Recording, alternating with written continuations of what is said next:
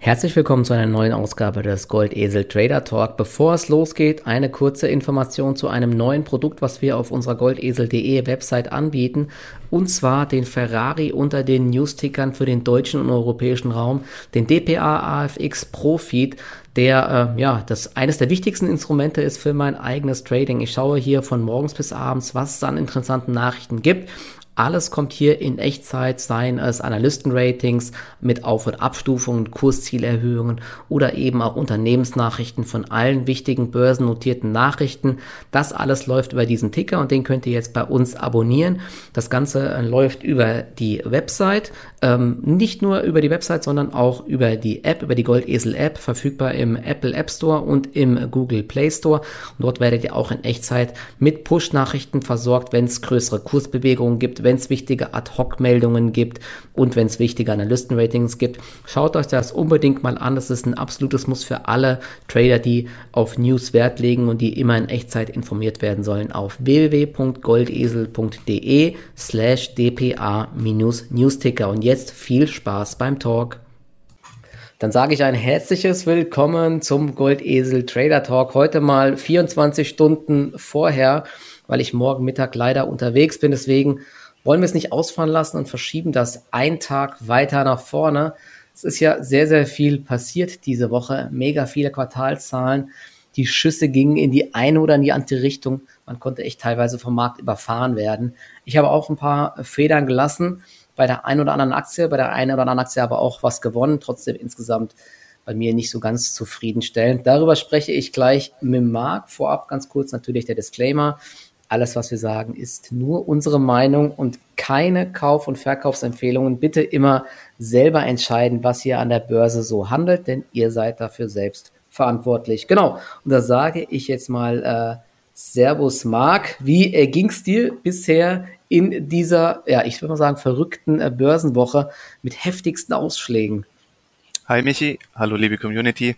Ja, sagen wir so, die Woche war nicht an, äh, war sehr anspruchsvoll, war nicht ohne. Ähm, aber letztendlich, die Warnzeichen waren ja auch irgendwo da. Ja, also Sentiment-Indikationen waren in dem Bereich, wo man aufpassen musste.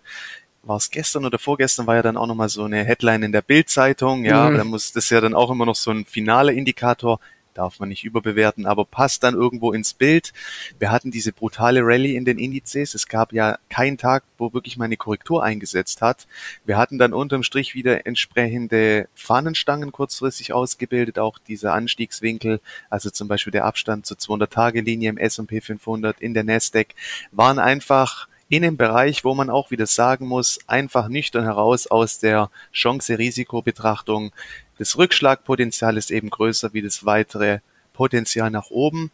Oft dauert es ein paar Tage dann mit Verzögerung, deswegen ist Shorten ja auch so schwierig. Im ersten mhm. Moment sieht's nach einer Übertreibung aus. Man beginnt womöglich eine Position aufzubauen, aber der Zustand bleibt dann noch eine Weile und dann möglicherweise aus dem Nichts heraus ähm, wird dann eben diese Korrektur eingeleitet und ja, da muss man dann eben auch sofort reagieren. Deswegen ist immer gut, ja, diesen Top-Down-Ansatz zu machen. Das werde ich auch alles in dieser Trader-Ausbildung ausführlichst drauf eingehen, ähm, dass man immer schaut, so ein bisschen im Kontext, wo steht man? Und es geht ja vor allem immer auch in Bezug auf Neupositionen, wo eben sich noch keine richtigen Gewinnpuffer eingestellt haben, dass man diese Positionen halt wirklich sehr strikt managt und wenn dann eben der erste Verkaufsdruck reinkommt, dass man dann auch sehr schnell auf den Sell-Button drückt. Das heißt natürlich nicht, dass man in so einer Situation jetzt sich sofort gegen den Markt stellt. Aber man muss aufpassen, ähm, Gewehr bei Fuß im Endeffekt. Und ich hatte ja auch gestern geschrieben, was ich so beobachtet habe, gefällt mir nicht mehr ganz. Wir hatten letzte Woche schon erste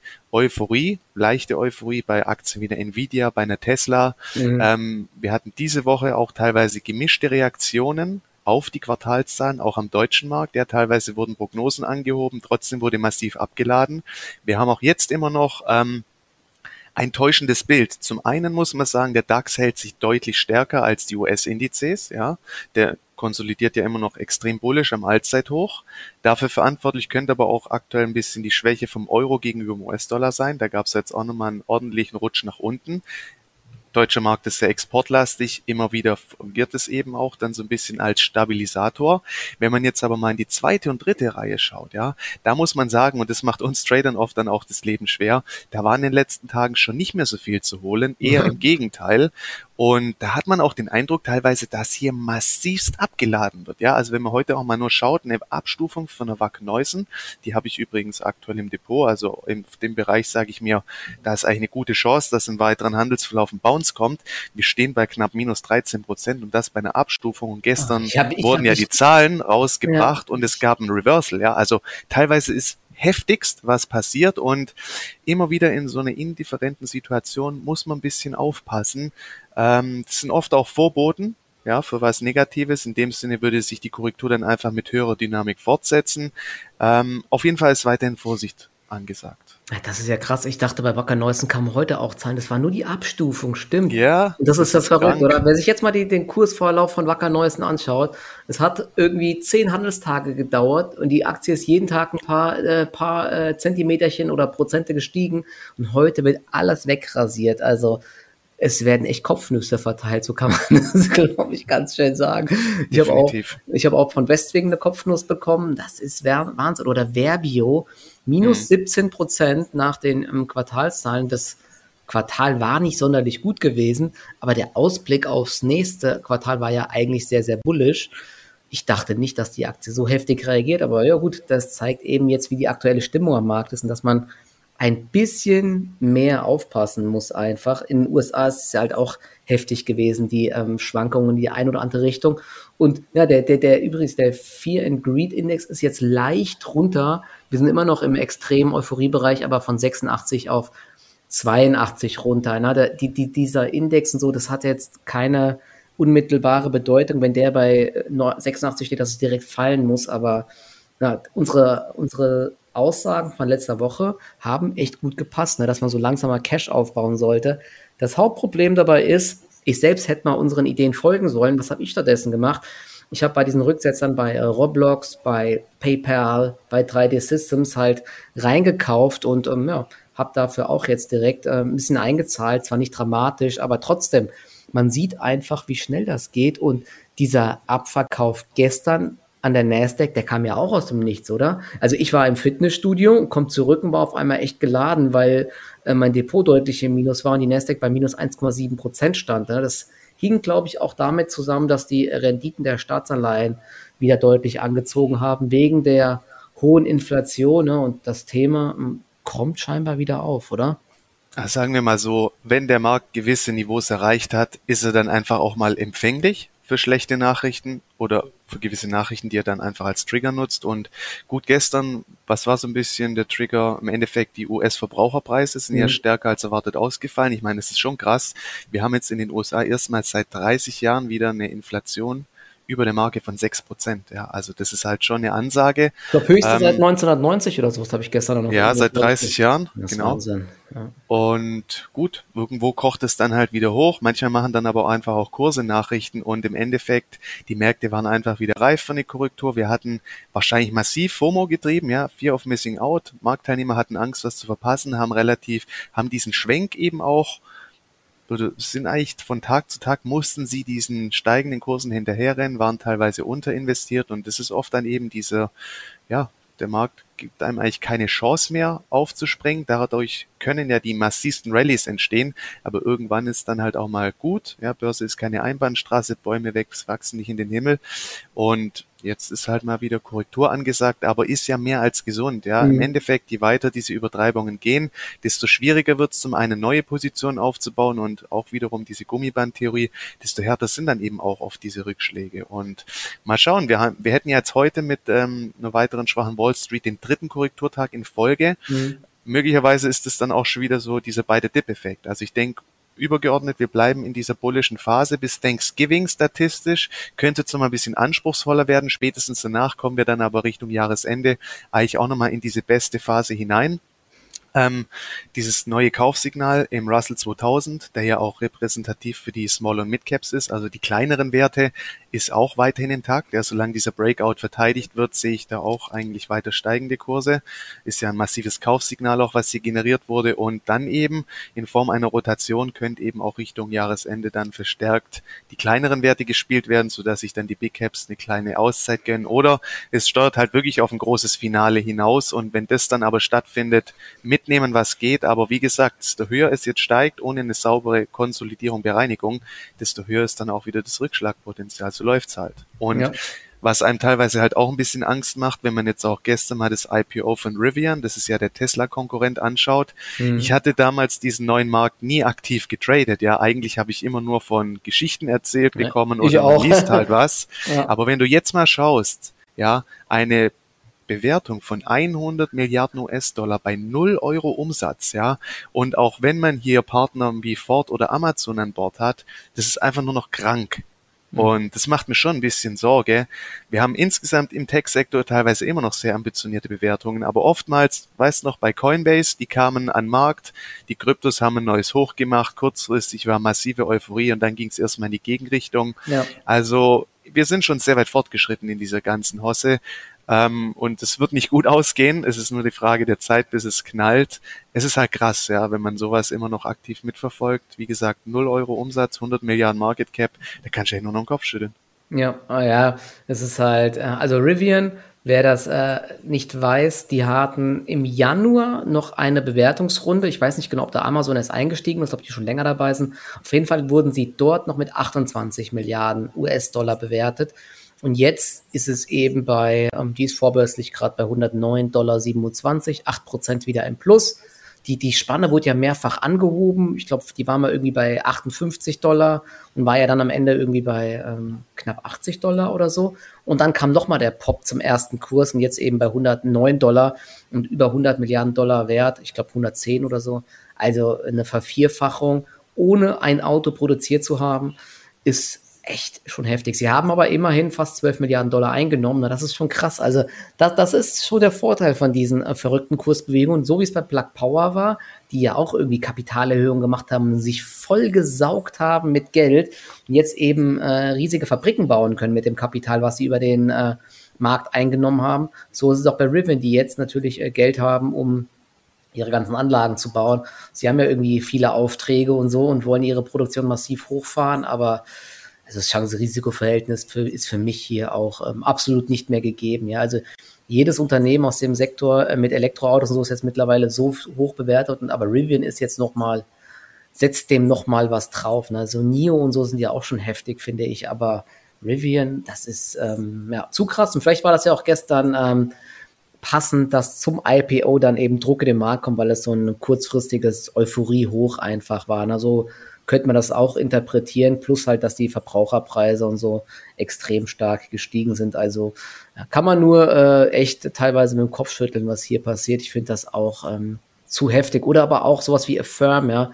Affirm Holdings ist ja dieser äh, Trend mit äh, Buy Now, Pay Later. Die Aktie poppt auch jetzt vorbörslich 28 Prozent nach oben wieder, nach einer erhöhten Guidance. Also diese, diese Sprünge nach oben jetzt nach Zahlen, das ist einfach der Wahnsinn. Und die Affirm-Aktie war noch im August bei äh, 60 Dollar, also und jetzt 171 Dollar. Es ist, ja, das ist ähm, heftig auf jeden Fall, ne? Aber das ist halt einfach Börse. Die, ähm, die, die Bewegungen sind in beide Richtungen einfach heftig. Deswegen, ja, man muss, man muss auf jeden Fall in beide Richtungen ähm, aufpassen und da Short gehen will ich in solchen Aktien eben ähm, auch nicht. Hast du äh, jetzt auch wieder so langsam den äh, chinesischen Sektor im Blick? Denn was jetzt so auffällt, ähm, die Nasdaq war gestern schwach, aber chinesische Aktien in Hongkong, die ja überhaupt nicht die Rallye mitgenommen haben, die haben sich jetzt eigentlich gut gehalten und Alibaba ist zum Beispiel ins Plus gedreht heute Nacht wieder die Zahlen von Tencent, ich habe es jetzt gerade nicht im Kopf, die waren okay, ne? aber die Aktien sind ja auch schon extrem gefallen und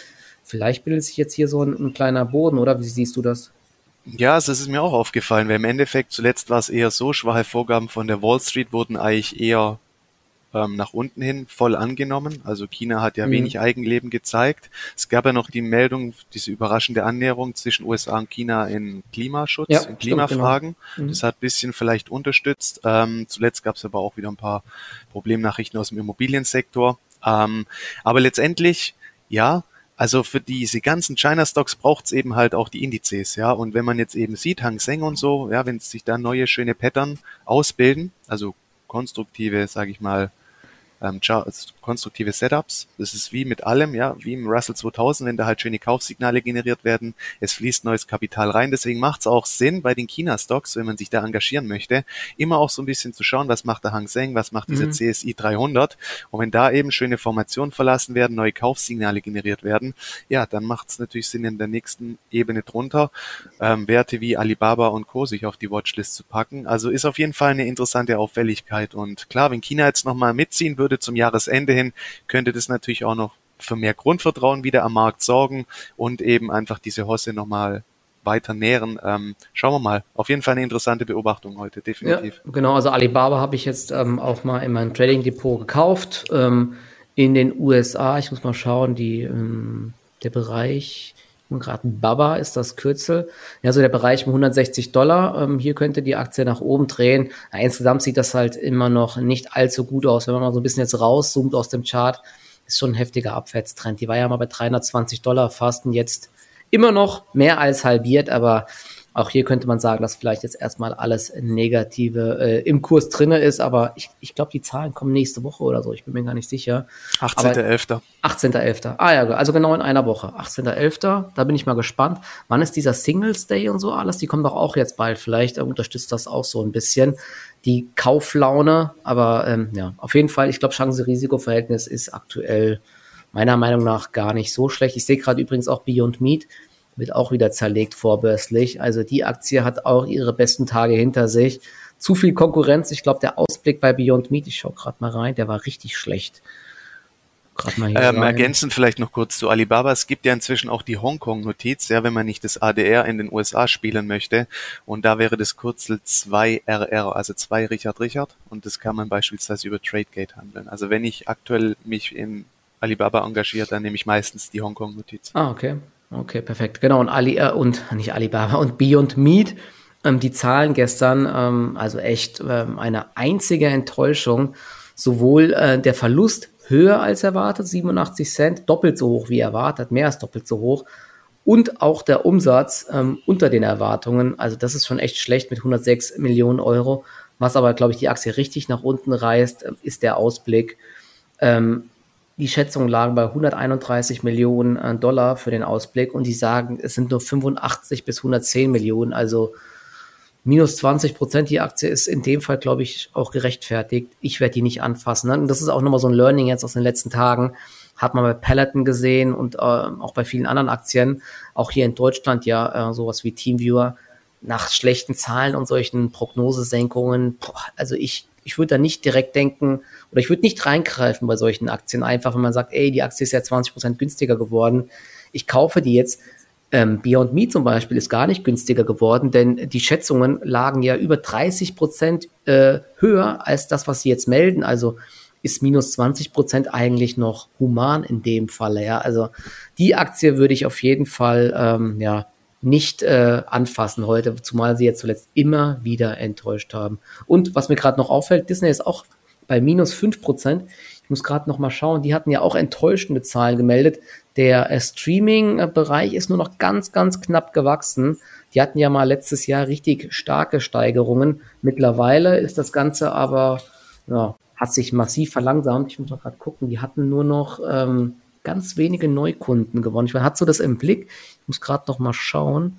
Das nee, aber ähm, darum du das jetzt gerade erzählst, das Lustige ist, ich habe seit Anfang an Zugang zu einem Disney Plus Account und ehrlich gesagt, noch nie genutzt. Ich habe ich hab einmal Mandalorian die erste Folge angefangen äh. und irgendwie dann wieder verworfen ich, ich gucke halt gar nichts. Gell? Netflix mm. habe ich auch. Also wenn, dann gucke ich mal was auf Netflix. Mm. Das kann man natürlich jetzt nicht irgendwie opa, mm. also übertragen. Mm. Aber weiß nicht, vielleicht ist auch diese erste Hype erstmal durch. Ja. Ähm, ich glaube, die sind auch nicht schätzen ohne die Zahlen, aber einfach von mir aus. Mm. Also wenn ich irgendwas nutze, dann erste Priorität Netflix. Ja, mm. gerade wenn halt mal wieder so Squid Game habe ich mir jetzt auch angeguckt. Ja. Was für eine kranke Serie, kann ich nur Kopf schütteln. Also ich, ich, ich gebe noch, ich geb noch gerade einen neuen, äh, einen neuen Tipp, den habe ich jetzt angeschaut. The Billion Dollar Code auf mhm. Netflix. Hast du den schon gesehen? Der ist ja, habe ich auch angefangen, ja. Das, das, das finde ich schon, ja. das finde ich schon ziemlich cool. Da geht es so um äh, Entwickler ähm, in Berlin. Die hatten so einen äh, Google Earth Vorgänger gemacht. TerraVision hieß das. Das war Art, Art und äh, Com oder sowas hieß das. Da hieß die Firma.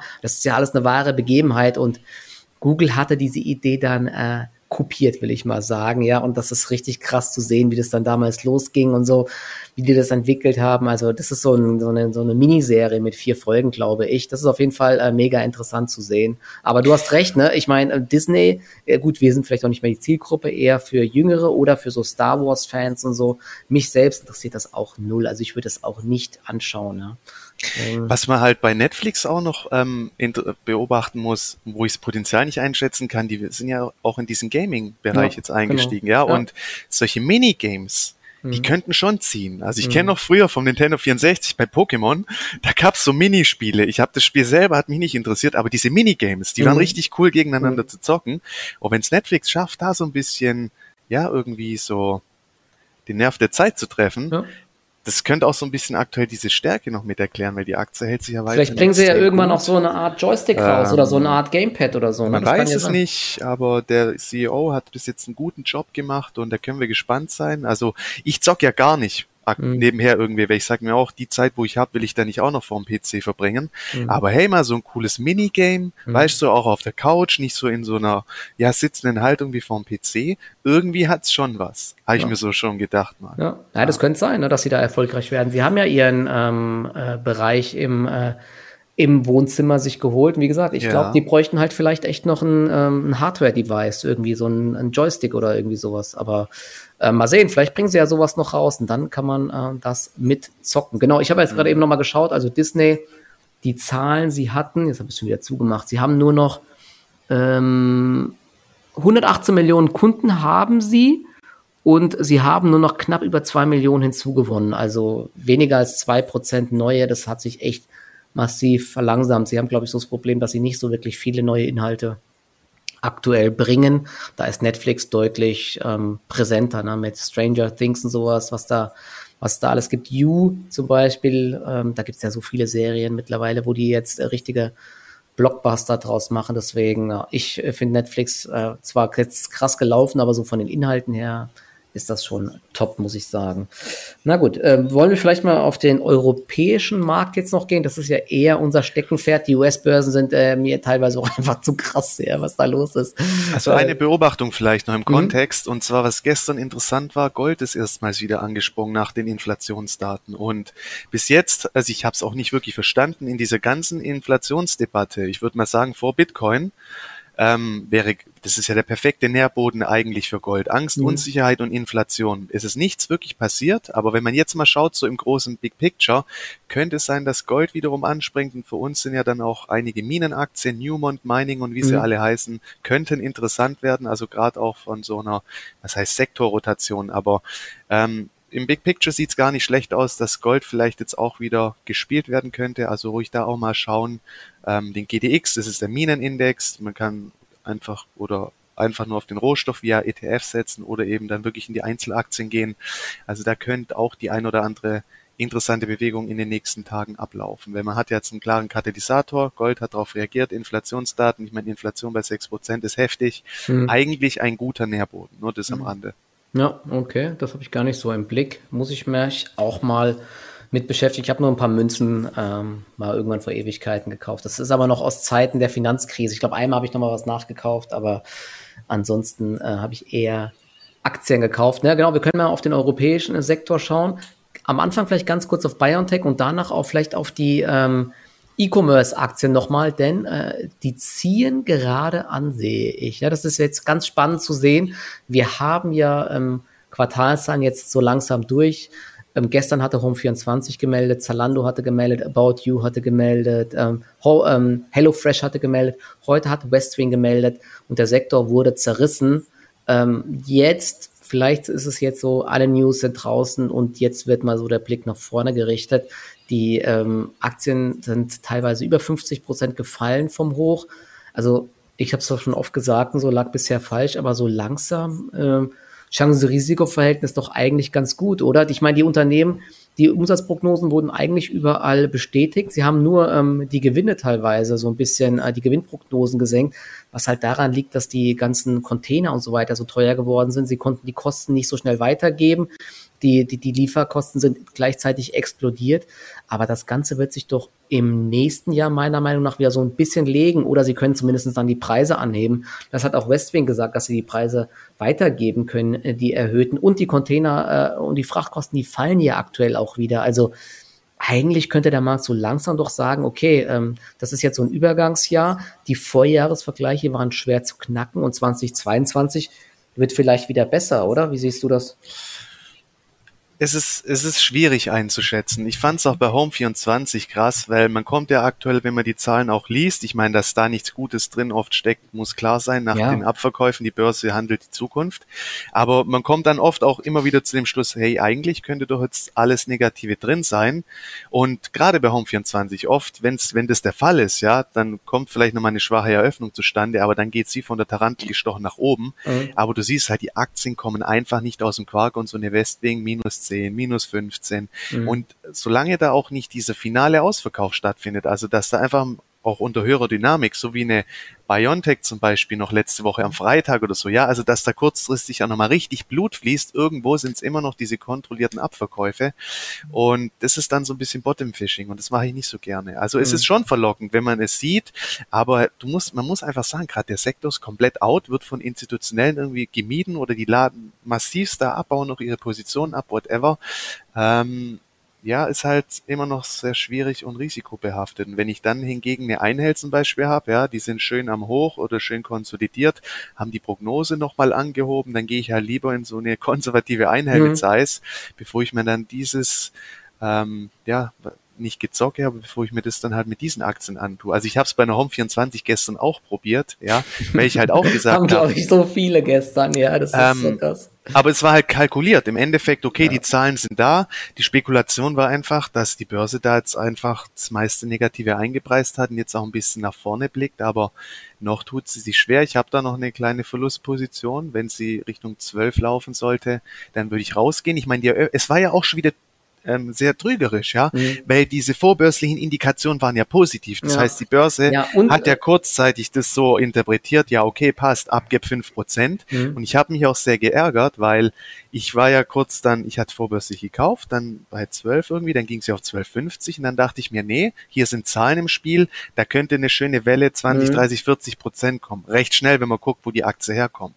Und dann ist sie unter mein Entry gelaufen und in dem Moment, ich hatte noch irgendwie einen Finger dran, aber ich habe nicht den Button gedrückt und mhm. ich hätte hier noch mit plus minus null rausgehen können. Und das hat mir gestern auch wieder das Learning gezeigt. Man muss seine Risikotoleranzen einfach einhalten. Feste Stops sind schwierig, aber wenn das Ding mal entsprechend im Plus ist, jo, dann halt lieber plus minus null raus, wie man hängt ja. dann in so einer Grütze drin, ja. wo man davor noch im Plus war. Das ist das Ärgerlichste, was es gibt. Und ja, ich meine, die ist schon weit nach unten gekommen, aber oft können da nochmal große Verluste draus entstehen. Also je nachdem, wo die Teile herkommen. Ja ist echt Vorsicht geboten und da lieber nichts machen, dann kann man auch nichts verlieren. Es ist echt immer so eine triviale Erkenntnis, aber es ist einfach so. Ja, also genau, das ist, glaube ich, echt so ein wichtiges Learning bei so Aktien, die in Abwärtstrends sind. Und wenn die dann mal kurz so hochbouncen, dann würde ich halt wirklich, und ich mache auch oft den Fehler, dann sollte man halt wirklich dann den Stop zumindest auf Kaufkurs setzen. Klar, das ist ärgerlich, man war dick im Plus oder 5% im Plus und wird plus minus null ausgestoppt, aber es schützt eben auch vor größerem Unheil einfach. Ne? Das haben wir jetzt auch wieder gesehen. Äh, gestern kurz alles hochgezockt worden und weshalb ich gedacht habe, dass die Aktie sich vielleicht jetzt wirklich fängt bei Home24, da waren echt vorbörslich gute Umsätze drin. Also nicht mhm. nur mit ein paar wenigen Umsätzen, sondern da sind auf TradeGate richtig viele Stücke gelaufen und die Aktie ist ja markteng, aber dass sie dann doch wieder intraday irgendwie so runterkommt, der ganze Sektor, ist schon ziemlich heftig und alles wurde gleichzeitig mit abverkauft. Jetzt aber, und ähm, das sehe ich ein bisschen so ähm, noch anders bei Westwing, da war ja heute eine schwache Eröffnung und es ging auf minus 17 Prozent mit ein paar Wohler-Unterbrechungen. Also vielleicht war das das jetzt erstmal das Tief. Da habe ich auch noch eine Position bei mir im äh, privaten Trading Depot, zumindest jetzt stand 12.30 Uhr am Donnerstag heute. Ja, und die Aktie ist jetzt aktuell von, wo war sie im Tief bei 21,60 hoch auf 23. Ähm, HelloFresh ist jetzt auf Tageshoch gezogen. Zalando steht am Tageshoch, steht über Home 24, die steht bei 11 Euro genau. Ja, also, aber diese Erholungstendenzen hatte man halt auch schon öfters, das hast du ja gesagt. Ne? Und nachmittags kam dann auf einmal wieder der Hammer und die Dinger sind wieder abverkauft worden. Aber ich, ähm, ich bleibe jetzt mal bei der Position noch mit drin, aber wie gesagt, das ist alles jetzt in einem überschaubaren Rahmen, weil ich da jetzt nicht ähm, vollends reinlaufen will. Und das, das äh, das äh, Beispiel Teamviewer mahnt halt auch, ne, da, um zu sagen, denken, ah, es kann nicht tiefer gehen. Ja, doch, es kann immer jeden Tag wieder minus fünf Prozent geben. Und sowas, Jetzt bei Null ist Schluss. richtig, bei Null ist Schluss, ja. Deswegen sowas nicht unkontrolliert gegen einen laufen lassen einfach. Ne? Besser ist sowas wie Verbio, die war vorhin bei minus 17 Prozent. Richtige Wohler-Unterbrechungen nach unten, richtige Stop-Loss-Orders ausgelöst. Und da gibt's dann eben diese schnellen Rebounds von, äh, ich glaube, 58 Euro jetzt auf 64 Euro. Sowas ist natürlich toll einfach. Da kann man schnell mal Gewinne mitnehmen, aber wenn es zu kontrolliert ist, ist halt echt schwierig einfach. Aber gut, wir werden mal sehen. Ich glaube trotzdem, dass wir so langsam eher einen Boden finden, wie dass es jetzt noch immer weiter nach unten geht, weil der Trend E-Commerce ja doch intakt ist einfach und die Wachstumszahlen bei Zalando und Co. ja weiter gut sind. Deswegen, ich bin da verhalten optimistisch, aber klar, man muss vielleicht dann doch eher abwarten, bis Abwärtstrends geknackt werden. Aktuell ist das Ganze sehr, sehr schwierig. Genau. Also ich könnte mir halt echt vorstellen, und ich hoffe, dass es natürlich nicht so weit kommt, aber wenn es zu einem Lockdown kommen sollte, das könnte so ein Trigger sein für die Aktien. Ja, mhm. die Leute werden wieder zu Hause gehalten und der Konsum muss im Endeffekt übers Internet erfolgen. Ja, aber also aber nur mal so, nur ja, mal es so. Es geht ja mittlerweile Trigger. schon wieder, zumindest durch die Hintertür in diese Richtung mit diesen 2G-Regelungen. Die schließen ja schon wieder eine gewisse Zahl an Leuten aus und viele wollen dann vielleicht auch gar nicht mehr in die Innenstadt und so. Deswegen, ja, eigentlich sollte die Nachfrage schon äh, ganz gut sein.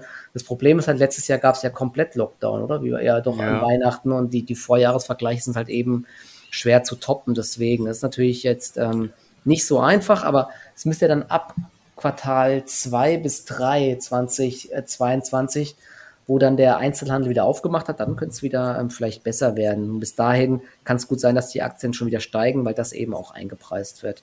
Ja. Ist schwierig Aber, die Lage gerade auch, das, ja. wenn man auch diese ganzen Fallzahlen anschaut. Also mhm. im Endeffekt, wir haben neue Rekordwerte und gefühlt passiert relativ wenig. Ähm, ist auch so ein Damoklesschwert, ja. Also wenn sich das natürlich jetzt nochmal deutlich verschärfen sollte, diese ganze Infektionsgeschichte, weiß ich auch nicht, wie der Markt dann bis jetzt geht er ja ganz gut damit um. Ja, stimmt. Ne? Ähm, stimmt. Muss man ja, halt ich, auch beobachten. Ja. Also es ist alles wieder ein bisschen angespannt. Äh, man muss aufpassen.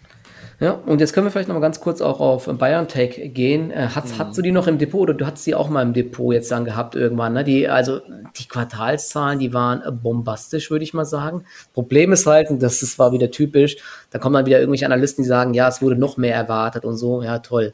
Die Aktie hat sich aber auch schon halbiert vom Hoch.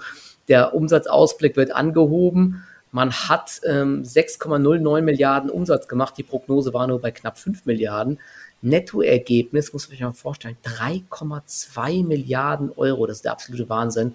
700 Millionen über Vorjahr und ähm, der Umsatz hat sich verhundertfacht oder so. Ne? Das ist halt, äh, das, das natürlich diese Steigerungsraten werden natürlich nicht zu halten sein, aber 2022 äh, wird es auch weiter sehr gut laufen und vielleicht sogar so einen Ticken besser als 2021 mit den ganzen Booster-Impfungen und so weiter. Also es gibt ja schon ganz viele Verträge. Ich finde die Aktie weiter auf diesem Niveau von 200 bis 209 ähm, äußerst attraktiv. Ähm, ich glaube, das KGV ist bei 5,5 oder so. Ne? Das ist schon, ich muss gerade mal schauen, was jetzt an Gewinn erwartet wird. Ich glaube, es sind über 30 Euro an äh, Gewinn, der erwartet wird. Und das ist ja mal schon ziemlich heftig. Ne? Oder wie siehst du die Aktie? Ja, also von der Vorgehensweise, das war ja letzte Woche am Freitag, da habe ich ja gesagt, bei 210 glaube ich, da stelle ich die erste, ähm, liegt meine erste Kauforder, das waren glaube ich bei minus 12 Prozent. Mhm. Die wurde natürlich dann auch ausgeführt. Ähm, aus minus 10 wurden aber glaube ich, an der Spitze fast minus 20 Prozent. Ja, also ich fand die Reaktion halt auch wieder ziemlich krass, habe dann aber auch bei, ähm, ich weiß gar nicht mehr, 100, bei 200, 100, 95, 180, also ich habe dann auch wirklich gezielt, es war erst eine kleinere Position, habe dann bis abends um halb zehn habe ich gesehen, da ging es ja nochmal richtig zur Sache mhm. und hatte dann eine Mischposition von 196 im Schnitt, weil ich ja. mir auch gedacht habe, das ist, also irgendwo ist es einfach eine fette Übertreibung. Es war jetzt nicht direkt negativ bezüglich BioNTech, ja, es war wie bei dieser Merkpille damals. Mhm. Und es geht halt wirklich richtig in eine krasse Übertreibung über. Ähm, und dann, wann kamen die Zahlen diese Woche? Dienstag, ähm, die oder? Zahlen kamen am Dienstag, genau. Und vorher hat die Aktie sich auch wieder ganz schön erholt. Und dann kamen die Zahlen. Da gab es einen kurzen Schlag nach ja. unten. Danach ist sie wieder auf Tageshoch gezogen, um dann wieder deutlich ins Minus zu fallen. Also, das, genau, und vor den Zahlen, die kamen ja mittags, morgens ging es dann nochmal bei 213. Das war auch wieder sehr ärgerlich. Die kamen nochmal vorbürstlich eigentlich gut rein. Da habe ich bei 213 aber gesagt, okay, ich cash jetzt aus. Im Endeffekt, das war ein gutes Ding. Und das Zahlenrisiko ist halt, omni, also ist halt einfach präsent. Dann ging es ja von 213 213 morgens, glaube nochmal auf 218, 219, hat mhm. mich ein bisschen an, angekäst, ja, dass ich da zu früh mhm. raus bin. Aber gut, das Ding ist gelaufen gewesen. Ähm, ja, von dem, wie man es einzuordnen hat, starke Zahlen, erhöhter Umsatzausblick. Ich meine, die Gesundheitsbehörde redet ja jetzt von moderner Impfstoffen genau. unter 30 ab. Das spricht wieder für BioNTech. Wir haben steigende Zahlen im Winter. Wir haben eigentlich zum aktuellen Stand regelmäßige Boosterimpfungen alle sechs Monate. Und im Endeffekt, die Pillen von Merck und Pfizer, die stellen ja keine Alternative zum Impfschutz dar, sondern eher sind ja eine Ergänzung für infizierte Leute. Ja, das ist eine dann Therapie, wiederum, genau, das ist eine Therapie ja, halt nach einer Infektion, genau. Dann muss man ja auch sagen, durch diese krassen Einnahmen vom Impfstoff ist, ist ähm, BioNTech über die nächsten Jahre durchfinanziert, ja, also auf Sicht auch für andere Durchbrüche auf mRNA-Basis, beispielsweise HIV, Malaria, Tuberkulose, Influenza, das sind ja alles äh, Krankheiten, wo sie dran forschen, irgendwie ein Medikament oder so zu entwickeln und müssen dann auch nie oder sind nicht mehr auf Partner in der Pharmabranche angewiesen. Klar, das wird jetzt wahrscheinlich nicht in den nächsten zwei, drei Jahren passieren, aber die Zukunftsperspektive, abgesehen von Corona, ist ja weiterhin eigentlich sehr gut von BioNTech. Ähm, ich finde, jetzt geht's nüchtern nach der Price Action, ja. Also sobald hier irgendwie ein neues interessantes Setup ausgebildet wird, weil die Fakten liegen jetzt alle auf dem Tisch. Ja. Und jetzt zählt eigentlich nur noch, okay, was macht die Börse draus? Das heißt, eine relative Stärke fände ich interessant, um aufzuspringen, weil die 200, das könnte jetzt schon so ein bisschen so einen mhm. Boden ausbilden. Vielleicht auch nochmal eine akute Schwäche, warum auch immer, wenn es eine kleine Übertreibung gibt ich warte jetzt einfach auf ein nächstes vernünftiges Setup und wenn ich das bekomme, würde ich sie auch nochmal auf der Long-Seite traden, weil wenn sich jetzt auch diese Corona-Geschichte nochmal zuspitzen sollte im Winter, dann hat die eigentlich auch beste Voraussetzung, um mal kurz wieder auf 300 zu ziehen. Also es gibt genug Argumente, die auch dafür sprechen, dass ja. Biontech einfach zumindest Boden gut machen kann. Sie muss jetzt nicht wieder an die alten Hochs laufen. Es ist ja oft so, dass diese erste Übertreibungszyklus manchmal auch so ein top darstellt. Aber ja, also wenn man es nüchtern betrachtet, spricht vieles weiterhin für die Aktie und ja, jetzt mal gucken, was die nächsten Tage passiert. Ja, das ist bei mir auch so. Also wenn sie jetzt halt nach unten wegbröckeln sollte, werde ich aus meiner Trading-Position halt auch rausgehen. Ich bin da aktuell im Plus mit, aber wenn die jetzt unter 200 nachhaltig fällt, dann gehe ich raus. Du hast es gesagt. Ne? Ich meine, im Endeffekt alle Kurstreiber und alles liegt jetzt erstmal auf dem Tisch und wenn die Aktie halt da nicht steigt, dann ähm, soll es so sein, soll es nicht sein und äh, man geht raus. Ich habe sie eh im Langfristdepot und werde sie halten. Deswegen, äh, langfristig bin ich da auch sehr, sehr positiv gestimmt, aber kurzfristig ist es halt dann einfach so. Ne? Und ich hätte es nicht gedacht, dass die dann äh, so wenig reagiert, ne? weil es gibt eigentlich genügend Treiber aktuell, aber das ist eben Börse. Ne? Da muss man das also, dann auch einfach ja. akzeptieren. Ne?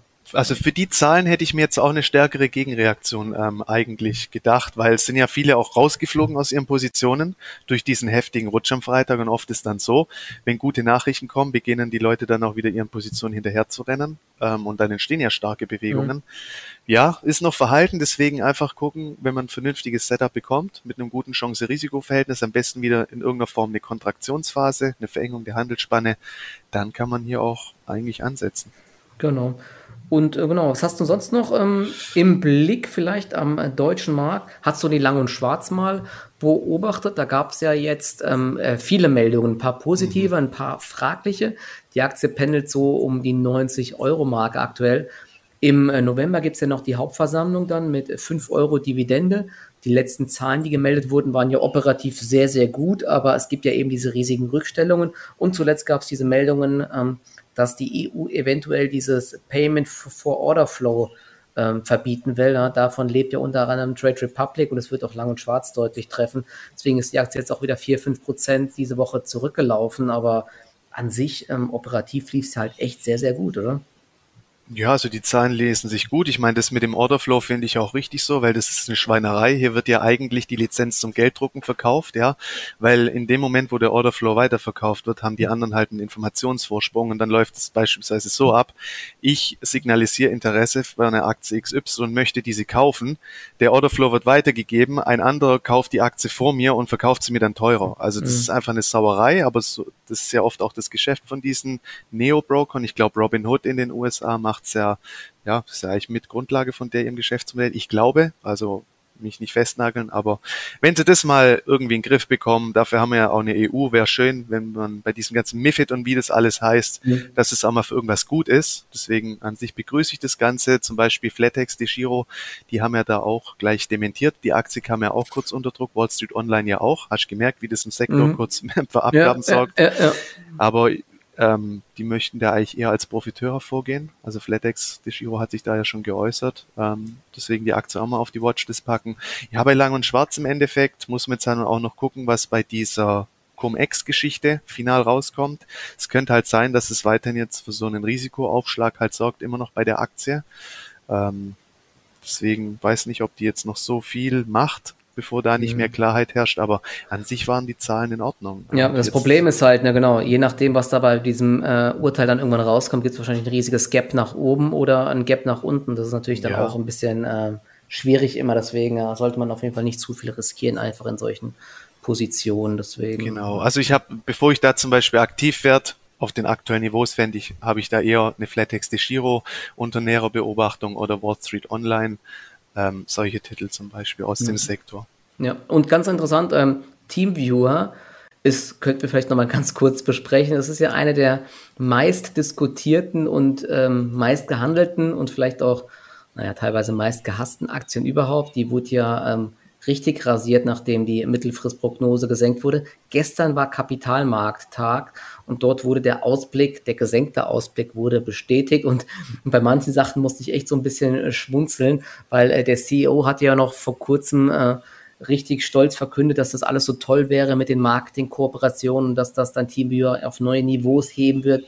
Jetzt wurde gestern dann bekannt, oder ich weiß nicht die Tage, oder ich glaube es war gestern, dass die Marketingchefin ähm, ausscheidet aus dem Unternehmen. Also jetzt hat man doch Konsequenzen gezogen und dass das vielleicht doch nicht die schlauste Idee war, die Kosten so hoch zu fahren. Und die Aktie hatte gestern ganz kurz positiv reagiert, dann aber wieder negativ. Heute ist sie jetzt wieder so ein bisschen im Plus. Also es ist weiter nicht Fisch, nicht Fleisch. Auf jeden Fall sagt der CEO Steil jetzt, dass sie ähm, die Kostenbasis senken wollen. Sie wollen künftig mehr mit Großkunden machen. Und er sagt, er war zuletzt nicht glücklich mit dem Marketing. Also das ist ja, das vorher, vorher, hat das noch gefeiert. Also was eine äh, Erkenntnis. Ja, es ist wirklich unfassbar. Jeder hat vorher gesagt, ähm, vielleicht nicht schlau, die Idee, so viel Geld auszugeben fürs Marketing. Ja, aber im Endeffekt pendelt die Aktie jetzt in, in einer Range und die 15 Euro wollen aktuell nicht geknackt werden. Ja, ich ähm, weiß nicht, es, ob da, ja, es ist echt schwierig, die Aktie. Man muss halt sagen, wenn solche Kapitalmarkttage, ja, wo der CEO ja oft auch ein bisschen aus dem Nähkästchen plaudert, wenn so ein Tag nicht für Impulse sorgt, dann ist es halt auch schon wieder ähm, mit Vorsicht zu genießen. Ich meine, gestern vorbörslich, sage ich mal, hat es ja wirklich das erste Mal für mich auch so ein verwertbares Trading-Setup ausgebildet. Ja, es gab diese erste Anstiegsphase, nachdem alles auf dem Tisch lag. Es ging ein bisschen seitwärts und von da heraus hätte es ja eigentlich schön hochziehen können. Dann kam der Kapitalmarkttag, aber der hat ja eigentlich für null Zuversicht gesorgt, auch nicht in so interessanten Feldern wie Augmented Reality, mhm. wo man ja schon auch ein bisschen ähm, Zukunftsfantasie einpreisen könnte auf den aktuellen Niveaus. Deswegen ja, also es, gab, es gab einen kurzen Pop nach oben. Ja, einen kurzen Pop gab es. Aber dann, ja. der wurde brutal wieder abverkauft. Ja, ja, Man hat ja eine Kooperation mit SAP, man arbeitet mit Google zusammen mit diesen Brillen, aber ich meine. Das muss man halt ernst nehmen, gell? Also ja. die, Price, der, die Price Action zählt halt, die ist weiterhin bärisch und deswegen vielleicht aufs nächste brauchbare Setup warten, aber aktuell spricht wenig für die Aktie im Endeffekt. Ja, ja, genau. Also unter 15 Euro, ähm, ja, sobald da keine Dynamik, solange da keine Dynamik reinkommt, für mich jetzt dann auch, ähm, ich habe mir da schon ziemlich oft jetzt die Finger dran verbrannt, deswegen ja. Ich, ich, ich habe jetzt auch erstmal aufgegeben bei diesen Aktien und ähm, halte mich dort raus. Ne? Eine bessere Price Reaction gab es übrigens bei den Wasserstoffaktien, falls wir mal gerade dabei sind. Plug Power und auch Bloom Energy, die haben sich echt gut gehalten nach den Quartalzahlen. Ich meine, Bloom Energy hatte echt keine guten Zahlen. Die hatten, glaube ich, fast gar kein Wachstum. Trotzdem ist die Aktie hochgeschossen, weil eben der Ausblick auf 2022 positiv ist. Und sowas ist natürlich wirklich interessant, wenn der Markt dann in diese Richtung sehr, sehr bullish ist. Und auch Plug Power hat gestern, glaube ich, sogar ein Plus geschlossen, obwohl der Markt so schwach war. Die hatten ja auch mehrfach die Prognosen erhöht und erwarten jetzt die nächsten Jahre sehr, sehr steiles Wachstum. Also den Sektor finde ich auch spannend. Ist natürlich trotzdem ein bisschen risky immer, weil man da auch sehr schnell auf dem falschen Fuß wieder erwischt werden kann. Aber ja, die habe ich auf jeden Fall weiterhin im Blick. Bin da jetzt aktuell aber jetzt nicht mehr im Trading-Depot ähm, dabei. Ja, Solar Edge, Enphase halten sich auch weiterhin gut, mhm. vor allem Solar Edge auch vom Setup her. Also das ist ja immer auch interessant zu beobachten in den Korrekturphasen, ja, welche Aktien können sich der Geschichte widersetzen und das sind ja oft dann auch die, die bestehenden Leader, neue Leader oder eben auch Aktien, die dann in der nächsten Aufwärtsphase überproportional stark abschneiden können. Und deswegen sind diese Bereinigungsphasen auch immer interessant zu beobachten, auch wenn man nichts macht, aber einfach um zu selektieren, ja, ähm, diejenigen mit relativer Stärke kommen halt direkt auf die Watchlist, ähm, weil das ist einfach immer, da wiederholt sich die Geschichte an der Börse immer und immer wieder. Man muss halt seine Hausaufgaben machen, gell? Ja. Genau, so. Hast du noch irgendwas jetzt zum Abschluss, was vielleicht noch ganz interessant ist, ähm, als Trading-Idee hier am europäischen Markt oder wo auch immer? Naja, ich sag mal, die letzten also Jung Heinrich hat die Prognose angehoben, Deutz hat gute Zahlen geliefert bei einer Jostwerke, da bin ich heute auch involviert. Das sind Titel, die muss man sich schon auf die Watchlist packen. Ich meine, ich weiß nicht, woran das gerade liegt. Entweder sind Vorboten für irgendwas, es finden irgendwie am Markt Rotationen. Man muss immer noch aufpassen und das Ganze mit hoher Aufmerksamkeit verfolgen, aber sage ich mal, mit dem nächsten Push am Markt, ja, also der nächste Impuls, könnten auch so Aktien schnell wieder aufspielen, weil im Endeffekt die Zahlenwerke waren ja unter dem Strich gut. Das heißt, da gilt es jetzt halt auch gerade wieder es sich im Endeffekt eine Watchlist zu bauen. Dann andererseits, wenn es eben auch mal schnelle Rücksetzer jetzt nach unten gibt, ähm, ohne negative Nachrichten, das sind dann klare Rebound-Kandidaten. Das Umfeld dafür ist eigentlich gerade prädestiniert. Ansonsten macht man auch nichts falsch, gerade mit so ein bisschen einer abwartenden Haltung. Es sei denn, man hat halt klare Katalysatoren wie bei einer Einhell. Ja, Prognoseerhöhung ist da, schönes Big Picture und dann schön durchgezogen. Sowas kann man schon versuchen. Aber gerade ist weniger definitiv mehr und sehr, sehr selektiv sein. Also ja. zum Beispiel GFT, genau, das war ein schönes Beispiel vor ein paar Tagen. Die kam ja auch eigentlich ohne markante News, also über DPA wurde ja nichts gemeldet, kam einfach mal ein kurzer Einbruch und oft bei diesen trendstarken Aktien sieht man das ja gerne, dass die in so einer Phase wie jetzt einfach mal kurz stark unter Druck geraten, weil eben auch viele Marktteilnehmer auf hohen Gewinn sitzen und dann nervös werden oder halt den Verkaufsbutton klicken. Also auch sowas ähm, antizyklisch dann eher oder eine Secunet, ja, wenn so ein Titel jetzt einfach auch mal kurz nochmal unter auf minus zehn Prozent oder so käme, mhm. das sind dann erste antizyklische Chancen, ähm, prozyklisch sehr vorsichtig bleiben, wenn dann nur mit klarem Nachrichtenkatalysator. Aber auch da sieht man ja, beginnt der Markt ähm, stark zu differenzieren. Eine SMA zieht durch, ähm, eine Aktie wie eine Jung Heinrich macht dann halt gar nichts, obwohl man ja die Mittelfristprognose auch angehoben hat. Nichtsdestotrotz gehören die Aktien weiter auf die Watchlist denn da auch stärkere Übertreibungen nach unten wären auch wieder eine Einstiegsmöglichkeit. Ja. Und äh, ein schönes Beispiel für eine ordentliche Kurssteigerung heute auch SLM Solutions. Meiner Meinung nach hätte das heute auch äh, anders kommen können. Hier ist halt ähm, ja. der Ausblick sehr, sehr gut. Ne? SLM Solutions ist ja ein Hersteller von solchen äh, 3D-Druckern mit additiver Fertigung, äh, Metalldrucken. Die haben da so einen richtigen Blockbuster vorgestellt, kann man sich auch auf YouTube mal anschauen die hieß NX Schieß mich tot, auf jeden Fall eine Maschine mit vielen Lasern. NXG 7600 oder irgendwie so, ähm, die äh, ist wohl sehr gefragt. Auftragseingang um 67 Prozent gestiegen und ähm, das Management ist halt für die nächsten Jahre sehr, sehr optimistisch. Nächstes Jahr sollen es über 100 Millionen Umsatz geben und ähm, danach dann ähm, noch weiter steigen. Ich glaube, die hatten sogar einen sehr, sehr optimistischen mittelfristigen Ausblick oder so geliefert. Deswegen ist die Aktie auch ähm, 14 oder 15 Prozent im Plus. Ach ja, genau hier, ich sehe das gerade. Langfristig erwartet der Vorstand ein, ein anhaltend starkes Umsatzwachstum, das von einer starken Endkundennachfrage von SLM Solutions branchenführender Next Generation Technologie und von SLMs Systemangebot angetrieben wird. Vor diesem Hintergrund strebt der Vorstand bis Ende 2026 eine Verfünffachung des Umsatzes gegenüber dem Geschäftsjahr 2021 an. Also Das ist schon optimistisch. Das Problem ist halt, bis 2026 vergeht sehr, sehr viel Zeit. Ja, ist die Frage, ob das realistisch ist oder nicht. Ja, auf jeden Fall kommt gut an erstmal am Markt und das Thema 3D-Druck wird, glaube ich, jetzt präsent bleiben. Die Zeit ist gekommen. Die Lieferkettenprobleme haben es gezeigt. Diese Maschinen werden immer leistungsfähiger. Deswegen, Strata sitzt ja in den USA dort ein gutes Beispiel. Die äh, Aktie ist sehr gut gelaufen. 3D Systems dagegen, die Zahlen waren eigentlich okay. Die Aktie ist heute auch vorbörslich wieder im Minus. Ich glaube, die haben eine Wandelanleihe rausgebracht oder so. Ne, es scheint, dass Stratasys hier aktuell die beste Aktie ist und viele andere Aktien bleiben eher hinten dran. Und hier in Deutschland ich glaube, es gibt auch nur SLM Solutions, ansonsten gibt es gar keine Aktie. Aber das ist auch so ein Kandidat, kann man sich mal auf die Watchlist packen. Die Aktie läuft aber dieses Jahr einfach auch nur seitwärts. Heute aber mal plus 14 Prozent. Also ja, wobei also ich muss sagen, ich hätte mit dieser extremen Reaktion auch nicht gerechnet, weil wenn man mal sieht, der Ausblick für 2022 mindestens 100 Millionen Umsatz, der Konsens liegt schon bei 114 Millionen. Ja, ja das heißt, da ist man ja eigentlich auch schon wieder drunter und dann ist immer die Frage, ja, okay, wie viele Jahre blickt die Börse denn oder ist bereit, Vorschusslorbeeren zu geben?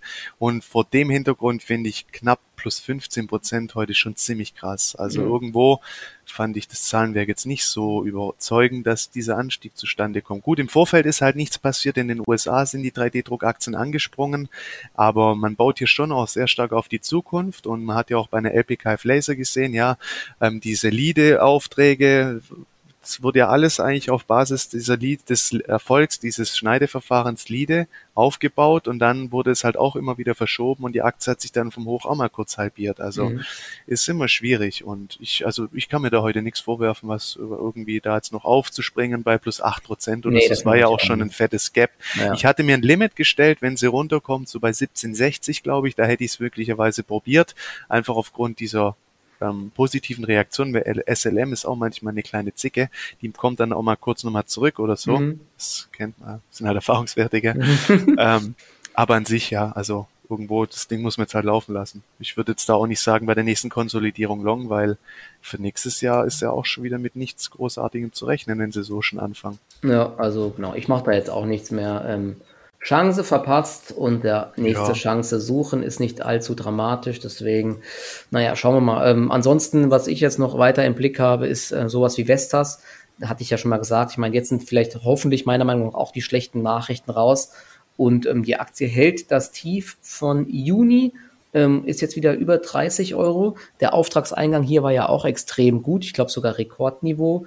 Umsatz war auch gut. Auch hier das Problem mit den Lieferketten, aber ähm, wenn, wenn alles sich wieder normalisiert, sollten dann auch irgendwann wieder die Margen deutlich anziehen und das könnte irgendwann auch wieder eingepreist werden. Plus, dass es ja eigentlich Neuaufträge also nur so hageln müsste, wenn die Staaten ernst machen und den Bereich der äh, sauberen Energie ausbauen wollen. Und dementsprechend ähm, ja, ist die Aktie meiner Meinung nach auch ganz interessant. Ich habe jetzt hier auch nochmal eine kleine Position im Trading-Depot äh, aufgebaut, halte aber hier auch den Stop ein dann am Tief. Ich muss mal gerade schauen, was das genau war. Ich glaube, das waren ja, also 28,50 Euro ungefähr. Also wenn die dort runterfällt auf Schlusskursbasis, dann äh, werde ich das Ding auch wieder ähm, hergeben und einen Verlust realisieren. Aber an sich, ähm, ja, es ist immer die Frage, wann blickt der Markt in Zukunft und wie lange wirken solche äh, schlechten Nachrichten. Es war ja schon heftig, die äh, Senkung der EBITDA-Marge. Bei Nordex hatte man aber jetzt auch gesehen, dass das dann irgendwann jetzt eingepreist war. Deswegen, es scheint jetzt zumindest im Windenergiesektor so langsam mal gut zu sein mit dem Abverkauf. Ja, und äh, was mir gerade auch noch auffällt, ähm, sowas wie SMA Solar, ne, die können wir vielleicht auch noch mal ganz kurz besprechen. Die hatte ich vorhin auch mal gekauft. Finde ich eigentlich auch mega interessant. Gestern gab es einen riesigen Schub nach oben. Die Zahlen waren okay. Ich glaube, man hat mehr Geld verdient. Ja, der Ausblick eben, halt, gell? Eben, der Ausblick. Und das ist ja im Endeffekt das, auf was die Börse schaut. Börse handelt Zukunft.